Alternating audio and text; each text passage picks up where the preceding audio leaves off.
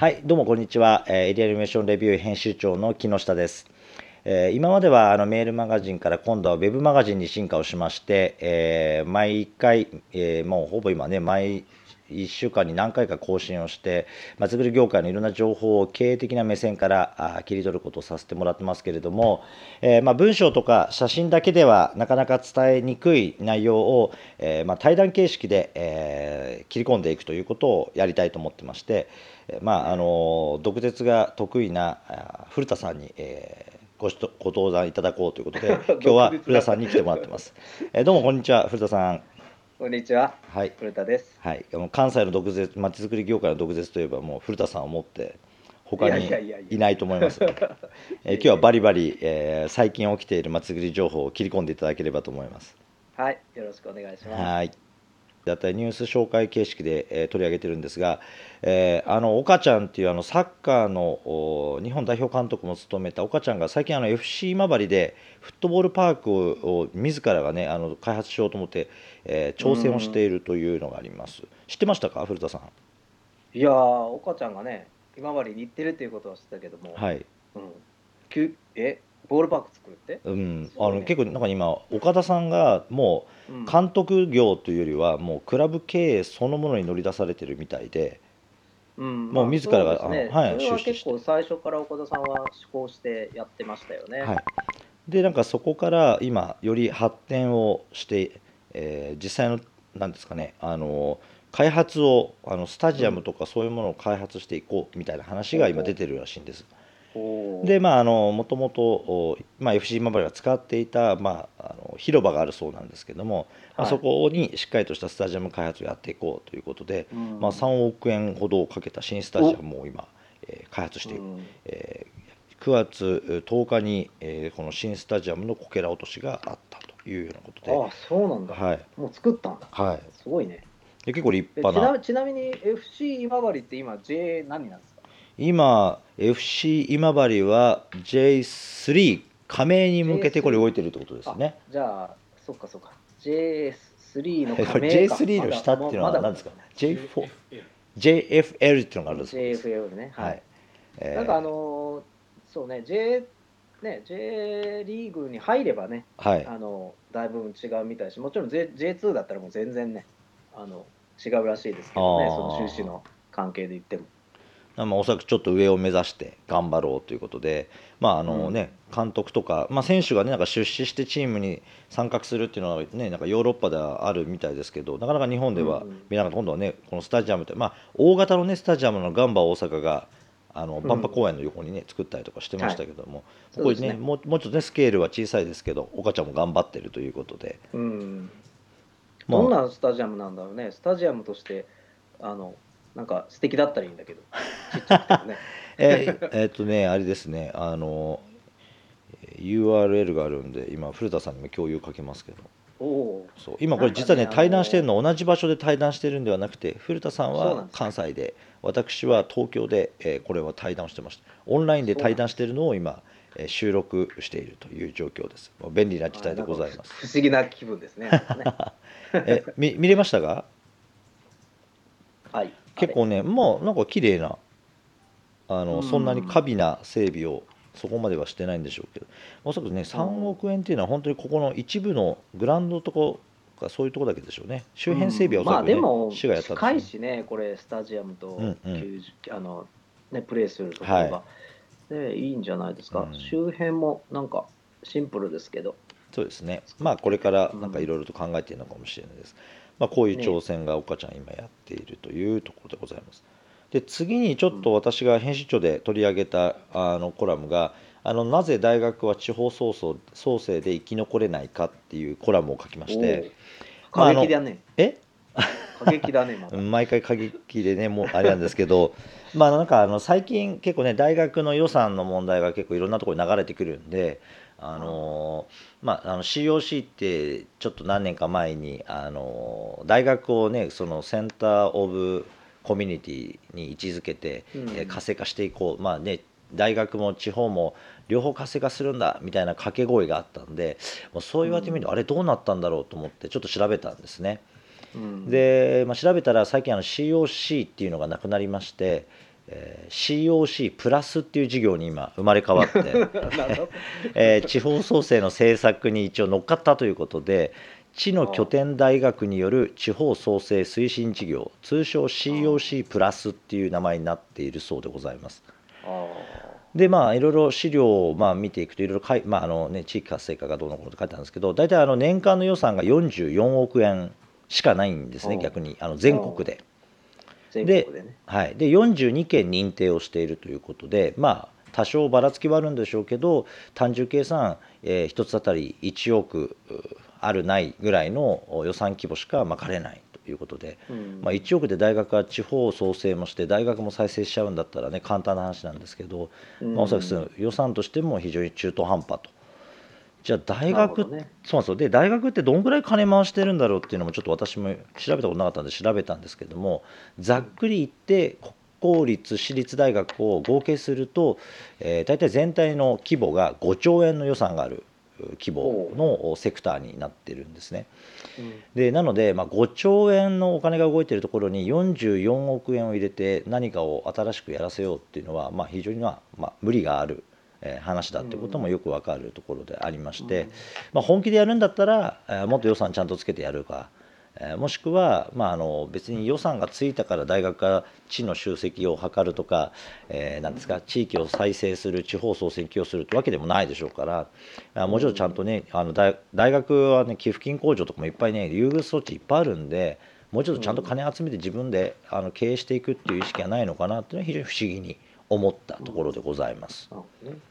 まあ、僕の出身の大学、大学院の、まあ、立命館大学っていうところ、同志社大学っていうところ、あ大学院ですけど、はい。あのありましてはい。で、どちらの大学も京都の大学で、はい。えーとまあ、地域活性も含めて、はい。郊外へ一回出てるんですよね。はいはい。えー草津市っていうところとか、はい。えー京田辺市っていう郊外に1回大学を出してるんですけど、今、はい。完全に原点回帰で、あの京都にだんだん戻していくっていう。ああそうなんですね。そうそうそうそう。あの同志社は1、2年時は全部田辺だったんですけど、はいはい。今もう文系は全部、えーえー。丸川と新町っていう市内へ戻してますし、12年時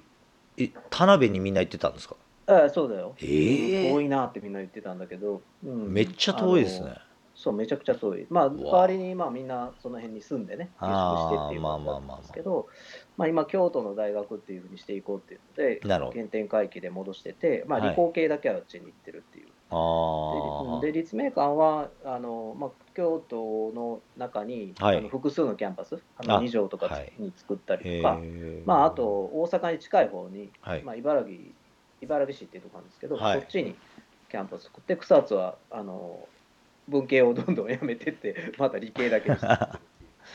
うん。そういう流れなんですねこれ大学がで結構地域貢献って昔からあるじゃないですか。いやそうなのよね。これで結構。でそうそう。でそのどっちの大学も、はい。い、あのいわゆるリエゾンオフィスみたいなものがあって、はい。その自治体のその政策に大学がなんか絡まるとか、えーまあ、最近だとなんかあの現代的教育ニーズなんとかプログラムみたいな、はい。現代版なんか GP っていうのかな、はい。なんかそういうあの政府系のそういうプログラム支援みたいなものがあって、はいはい。でそれで、えーそういう軽範な給料のなんか活性化のためのなんかプランニングをおそのするとかですね、はい。まあ、そういうところになんかコミットメントしてるっていうのは結構長くやってるんうんですけど、うんうん。あんまり具体的になんか地域の中で変化があったっていうのは聞いたことがないかな。そうですよね。なんか私もなんかもうなんか本当になんかこう商店街に関わった時から結構大学と地域なんか貢献しなさいみたいなの言ってやってるんですけど結局なんか予算が一過性でさっきじゃないけどなんか、ね、名前がどんどん変わっていって、その時々に出すお題が変わるんでみんなそのお題に合わせた事業しかやんない問題結構深刻だなと思うんですよね。うん。まあ、僕らも大学の時にその地域の中に入ってお世話になったから、はい。よくわかるんですけど、僕らの時は当然そういうプ教育支援プログラムがあって言ってるわけじゃなくて、勝まあ、手にその調査をさせてくださいって言って、はい。でまあ、ゼミのね、なんか論文書くからやらせてくださいみたいな感じでやってたから、はい。あの地域の結構反応が素直で、うん。お前ら邪魔だから鬱陶しいから来んなみたいなはいはい。こと言われたことしょっちゅうあったしそうですよね。うん、あの調査に回ってアンケートなんか配りに行ったらなんか帰れって言って 怒られたりとか そんなの普通にありましたけどね。今ねちょっとお膳立てしすぎなのありますよね。そうだね別に予算がなくたってできる、ることもあるのになんか金がくれるからやってるみたいなところもねうんだからなんかよく商店街とか、まあ、はい。JC とか、はい。あの商工会議所とかがやっているそういういろんな企画にコミットメントして、まあ、お手伝いするところから始めて、はい。まあ、2年間とかね、まあ、ゼミが大体2年とかあるんで、まあ、その期間中どっぷり入ってやりながら、なんかこう提案していくみたいなのがうんあるかなと、まあまあ思いますけどね。まあね。だからまあ結局のところ先で中途半端な予算出してどうこうとかっていうと予算消化でね、どうにか学生引き受けてくれとか、もうなんか逆に金が多少あると思うとなんかね地元側も大学の予算で何かやろうみたいな話になっていって、本来ね何をしたらいいのかみたいな話が結構二の次になっていくっていうのが、うん。まあ、結構見ててもねなんかサテライトオフィキャンパスみたいなのを街中に置きましたみたいなね、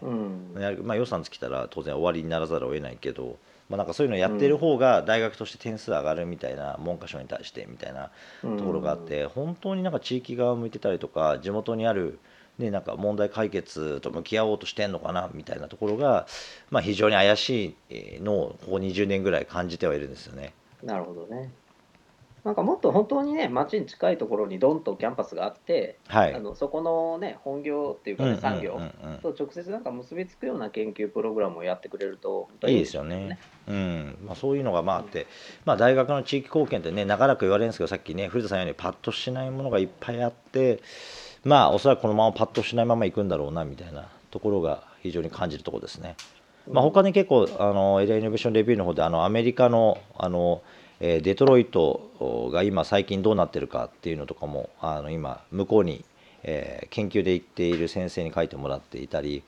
まあ、あのこの間久々ながらね武雄市の図書館最近どうなってんだろうっつってちょっと立ち寄って、えー見てきたりとかって、まあ、いろんな記事を上げてはいるんですけど、まあ、そこら辺はまたあの関心のある方ぜひあの本編の方を読んでいただければというふうに思います。えー後半の方は、ちょっと古田さんが今日投げかけていただいたお笑いまちづくりのリアルということで、えー実はお笑いが街に関与するという事業が最近増えてるんですけれどもそれらってどうなのっていうことに切り込みたいと思います。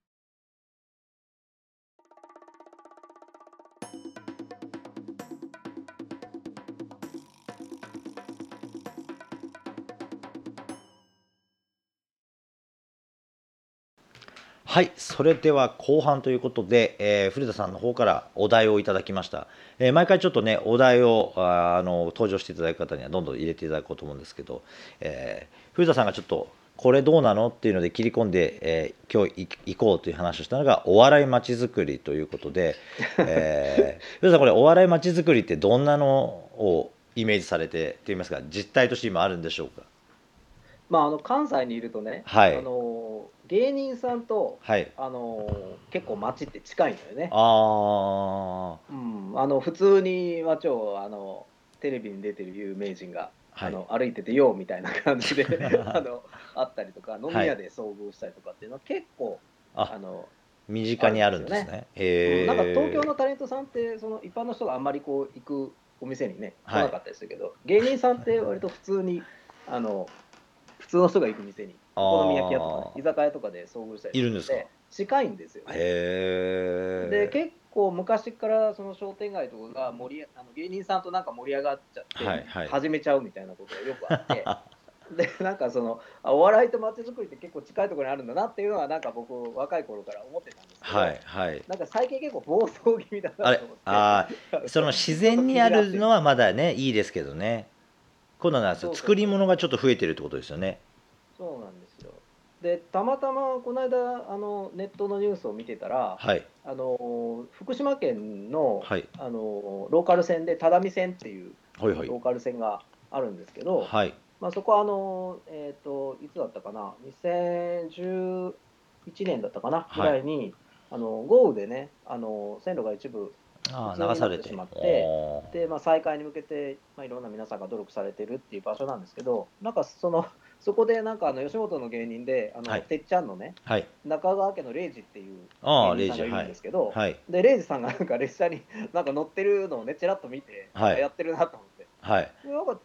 なんか見てると、なんかはいどうもなんか一発イベントなんじゃなくて、はい。なんか地方創生と絡まってるようなことが書いてるから、どんなあことなんかなと思って、ちょっと気になってますね。じゃあこれもうまとまって吉本が関与している感じですねこれね。何回もやってますもんねこれねウェブのイベント企画じゃないんだと思うんですよ。とか旅行エージェントのね、はい。あの企画じゃなくて、これ福島県×吉本興業って書いてあるんですもんねサイトにも。そうね、なんかそういうサイトが、これはどっち側のサイトなのかな、福島県側のサイトなのかな、これ吉本興業のサイトですね。あ吉本興業のサイトはなんかドーンと出てますよね。いはい。なんかもうそうですね。だからこういう業務を請け負ったんでしょうね。うん、で福島県のサイト見てると吉本興業と福島県がなんか包括連携協定っていうの 何を包括してるのかよくわかんなないんだけどなるほどなんか作ってるってああ言ってこっちですね、うん。ああだからやってんですね、こういう事業を。なるほど。そうそうなんかやってんなと。は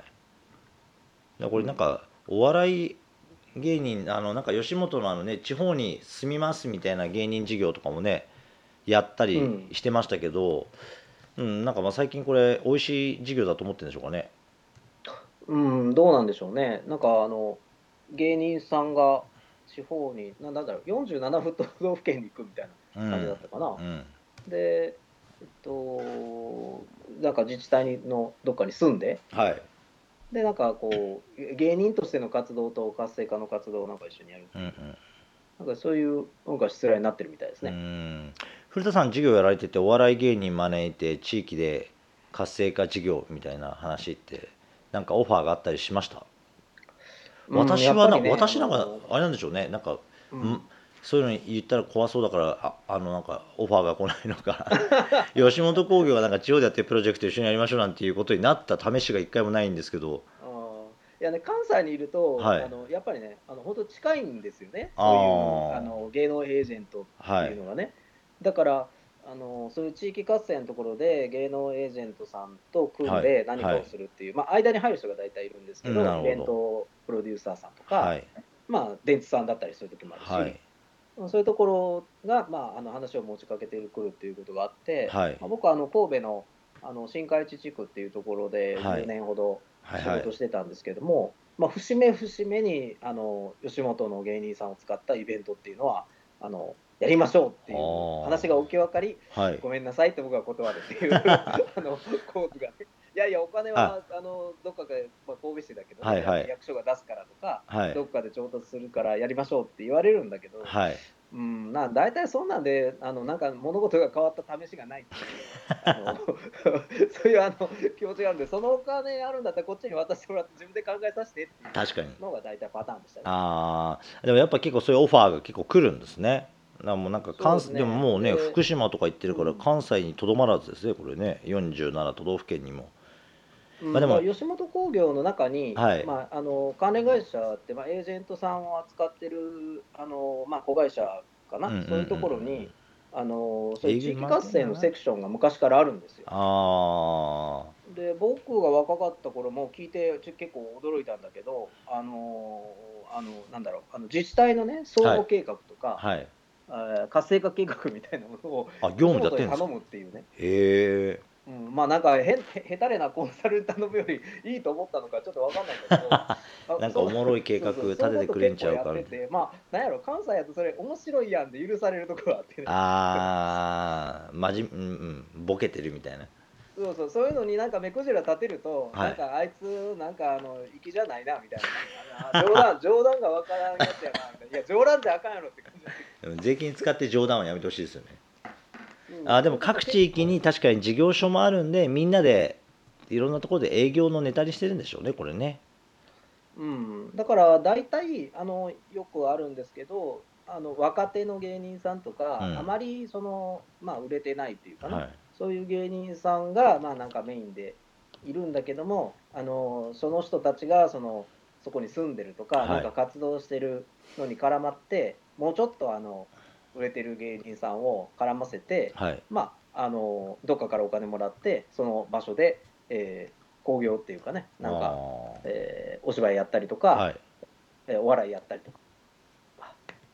これなんか茶道。っていうパターンでなんかこうやるっていう。あれなんか茶道お笑い島構想みたいなのがあったんですかこれ？あああこれは、ね、関連して。結構よく覚えていて、はい。うん、あのーなんだろう、あのちょうどね、その2000、まあ、だいぶ前で2005年ぐらいだ、5年だったと思うんですけど、あのちょうど僕が関わってた町が、あのあのちょうど地区生誕100年で、はい。あのその PR のね、その事業を組み立ててた時だったんですよ。はいですごいしんで、やっぱり吉本の芸人さんを招いて、はい。あの公演で、なんか、何やったかな、1週間か2週間か、何千万、あのなんか小屋を作って、なんかやろうみたいなね、あの話があって。で、うん、で、まあまあ、あの別にあの自分では痛むわけじゃないから、まあいいんじゃないかみたいな感じで、街がこう流れかけたときに、いやいや、やめようよみたいな話をしたときに、このはい。話題が調べると結構出てきたあ覚えがあって、ー。うん、これでもこれはもうだからは移住するのかな、うん。佐渡島にはお笑い芸人さんが移住して、いろいろやるみたいな。でももうね活動は完全に終わったんですねこれねまあね、補助事業でしょうしね。まあおそらくそうでしょうまあ、ね結局、お金がつけたら終わり。うんうんうんうんうん。佐渡お笑い島計画。まあ、一発花火でね、そのそういうイベント会社さんなね、ね。さんと組んで何かあの必要なことやるっていうのはね、別に手としては悪いことじゃなくて、でだってお笑い芸人得ることだと思うんですよ。うんお笑い芸人がいないから地域が衰退してるわけじゃないですからね。お笑い芸人連れてきて多少注注目されてどうこうなんてだからそういう発想がまあ根本的に依頼する側にも問題ありますよね。うん、だからいつもそうなんだけど、そのタレントさんに頼るっていうのはね、はい。あのお笑い芸人に限らず、結局タレントのファンが来るだけであって、うん。あのその地域のファンを作るのも、ねことではないあのまでに落とし込みするっていうのは結構難しいシナリオなんですよ。うんうん、たまたまねそこの場所でやってるからそのファンの人が来るだけで別にその地域がいいと思って来るわけじゃないですもんね。うん、だからさっきの只見線なんかね、本当、はい僕ら鉄道が割と好きな人からすると、やっぱぜ、はいあの秘境の絶叫絶景路線なんですよね。ああいい路線なんですね、うん、だからすごいいい路線なんですけど、はいまあ多分そのね中川家さんが行ったからどうのこうのって話とはまた別の話なんだと思うんですよね、うんその地域の活性化って話から。だそこにちゃんとシナリオがあればいいんですけど、あのほぼないですよね。まあ大体ですね ねどこもね。うんまあ中川家のファンまあね来たら一瞬は話題になると思いますけど一瞬話題になってもね何も何の解決にもならないですよね。そうそう。でも最近なんかその一発注目されりゃいいみたいな授業は多いですよね。まあなんかそうね、なんかネットで話題になったらっていうね、まあ、動画そうとかもそうそう動画ね PR 動画みたいなのも、この間も僕もなんか佐渡島のなんかわけわかんねえなんかパンクバンドとかロックバンドなんかよくわかんない PR 動画見てもう本当いい加減にしろと思いましたもんね。いやまあなんか全然その地元の良さとか伝える気が一切もうないっていうか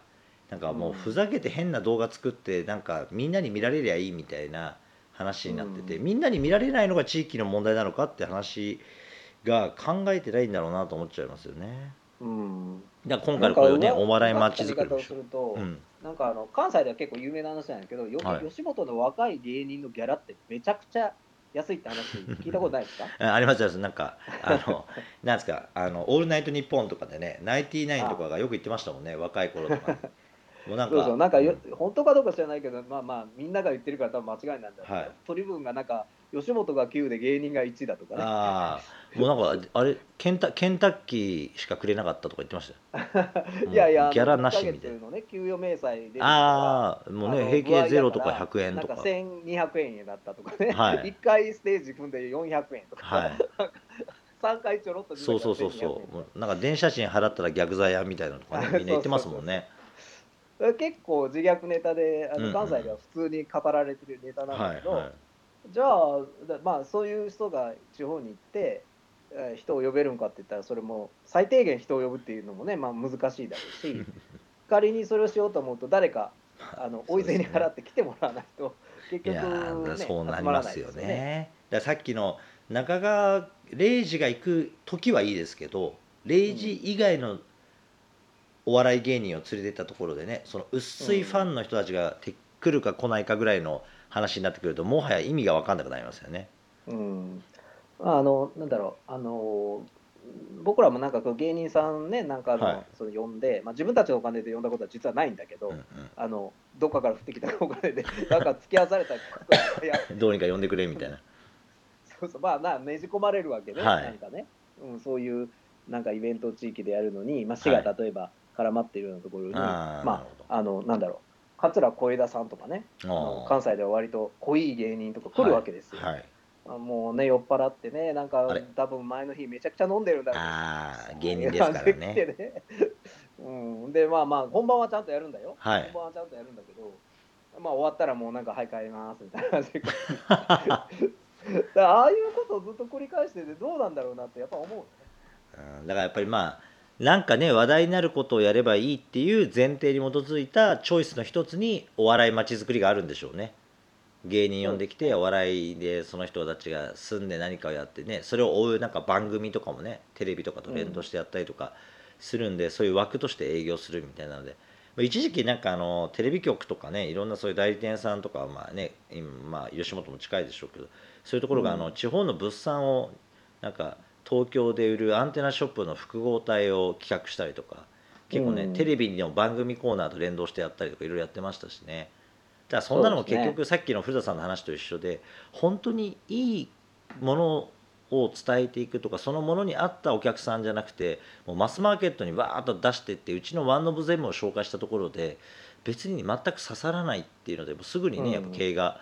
あの成り立たなくなってねお終わっちゃいましたけどね。そうですねでそれにまあやっぱりあのエージェさんエージェントさんとかそはいの興行のやっぱり世界の人たちとのお付き合いの仕方っていうのをやっぱりみんな知っとかないといけないと思うんなるですよね。あのやっぱサービス業だからすごくよくしてくれるんですよど。ああ向こうはあね。はいのうん、その時はね。だけど基本的にはあの興行だからはいあのエージェントビジネスなんで、はいお金を払ってそのお金を払った対価でしか仕事はしてくれないんですよ。はい当たり前の話なんですけど。ビジネスですからね。そうそう。で、まあ、親しいから、あのはい。感じがいいからね、あの例えば地域とそういう話があった時に、感じがいいからどっかでラジオでちょっと喋ってくれるとか、はいはい。あのそういうなんかイレギュラーのことは、まあ、起こりうるんだけれども、うんうん。そういうのはめったにあることじゃなくて、うんうんうん。基本的にはあのお仕事なんで、うん。あのそれ以上でもそれ以下でも本当はないんですよ。はいはい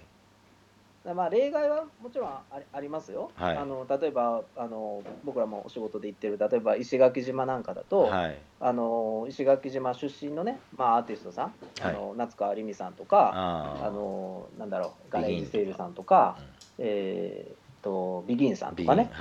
うん。まあ、みんなエージェントがちゃんとあのついている、うんうんあのタレントさんですけれども、はい。まあ、地元のねあの中で、うんうん。あのたエージェントが知らない時に、うんあのどっかで適当になんかやってるみたいな話はよく聞くけれども、まあそういうのはね。やってるよね、ね、みんなね。まあでもねそういうのはね地元だからとかそういうねつながりでやる分には全然ねいいとは思いますけど、まあそうでですね。なんかそういうのじゃなければやっぱお仕事ですからね。お仕事として全うして本当それ以上でもそれ以下でもないっていうのをまあに予算をつけて何を達成しようと思っているのかってあたりがまあ不明瞭ですね。確かにこういうのが。そうそう、うん。だからなんかもうね、もう、ああなんやろ。あの、目立てばいいみたいな、あの考え方は早く早く出しないとうん、本当ですね。いけないんじゃ。ないかな。あーで、なんかこう、なるほど。前はそういうテレビに出るみたいな、はい。あのことだったんですけど、最近はやっぱりね、こう あのネットのなんかうんうん。こうね、PV がいくらとか、はい。あのなんだろう、えー動画の,、はい。あの視聴数がなんぼとか、はい。なんかそんなものになんかすごくあの踊らされてるような気がしますよね。あー。まあだからやっぱりそういうものに左右されない、まあ、そのメニューはねいくらでもそうやって要求すれば出てくるから、まあ、お笑いまちづくりも出てくるんでしょうけど、まあ、うん。そもそもの根本論の問題ですね。もうあのうん。話題になるってどうこうじゃなくてちゃんとやっぱり、まあ、いつも古田さん言われるねファンを作りたいんだったら、ね、どういう方々に向けるものなのかっていうのは、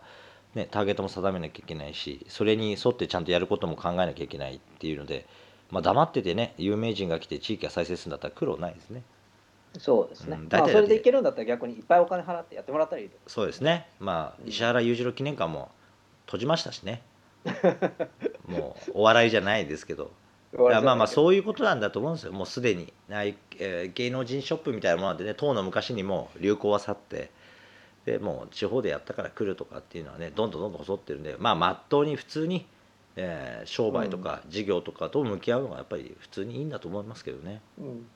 だからちょっとだけだからやっぱ心配するのは、はい。なんかそういうのに絡まって例えばその中心市街地にあるはい。空きビルみたいなところに、なんかそういうあの小屋をね例えばはい作りましょうみたいな話はい。になんかつながっていくとか、ああまあそうですよね、関なんかそうなってくるとなんかこう良かれと思ってるんだけどもなんはか完全に下りのエスカレーターに乗る話になるのかなと、関西ありますよね。寄席のなんか劇場作るみたいな話。まあ、それはなんかまあノーコメントだけど。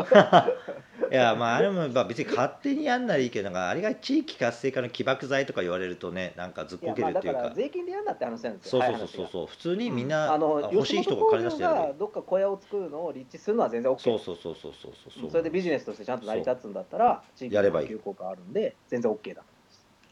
でも結局ねなんか地域の活性化になるから金出せみたいな話の理屈に使われるとねそれはどうなのかなってやっぱ思いますしね、そうねそういう頼らない方がいいなと思いますね。なるほど。まあ要はまあ今後地方の方はお笑いまちづくりなんかに依頼することはせずにあの気をつけてくださいっていうところがまあせいぜい言えるところでしょうかね。まあ、あとはまあ,、ね。あの地域でやってる方々もね聞かれたりしてると思いますけどあんまりそういうことに頼るなって話ですね。そうですね。うんうんなんかこうゆるキャラとかもねそうなんですけどお笑いとかやっぱゆるキャラってあのなんだろうあの批判しにくいというかまあの悪ねバッテンをつけにくいんですよ、まあ個々人に悪意があるわけじゃないですからね。そうそう罪罪がないね、面白いとかね可愛いみたいな、うん。まあでもまあその税金使ってそういうことやってあよかったねって話はあんまり聞かないよっていうだけの話です、そうですね。まあ無駄なことになるのでね。うん、あの立派な打ち上げ花火をあげるんだったらいいと思うんです。けど、了解です。わかりました。はい。じゃあ,、まあ、あの今回はあのお笑いまちづくり結構全国で多発をしていて吉本興業に頼む自治体もたくさんいたり、まあ、なんかねそういうなんか衰退中心市街地の活性化の起爆剤としてね劇場を作っちゃおうみたいな話がいろいろ出出やすい昨今でございますがもうちょっとまっとうなちゃんとした積み上げをしていきましょうということで、えー今後皆さん頑張っていきたいですね。よろしくお願いいたします。えーということで、えー第1回目のエアポッドキャストお今回のゲストは古田さんでございました、えーまたあの頻繁に出ていただきていただくと思いますのでよろしくお願いします。はい、こちらこそありがとうございました。はいえー初回なんですが、えー木下猛烈な今ブタクサの花粉症で、えーもう喉がおかしくなって鼻声になっていて聞き取りづらいと思います。どうも失礼いたしました古田さんもねこの間台湾に行かれてちょっと風邪気味だということで。喉が痛いんですよ。はい、もうなんかみんなボロボロでありますけれども皆さんぜひ、えー風邪には気をつけて、えーこれから秋冬を乗り越えていただければと思います。ということでまたあー次回よろしくお願いいたします。どうもありがとうございました、はありがとうございました。このポッドキャストはエリアイノベーションレビュー編集部がお届けしました。エリアイノベーションレビューは街を本気で変える人のためのウェブマガジンです。ウェブ iPhone アプリ Android アプリなど様々なところからアクセスすることが可能です。現在購読2週間無料キャンペーンも実施していますのでぜひこれを機会にお試しください。これから購読される方は Google 検索などでエリアイノベーションレビューと検索して購読の申し込み画面に行っていただくか。http コロンスラッシュスラッシュ air.areaia.jp にアクセスしてお申し込みいただければと思います。ぜひ、ポッドキャストと合わせてさまざまなまちづくり情報を経営の視点から理解するこちらのサイトを大いにご活用ください。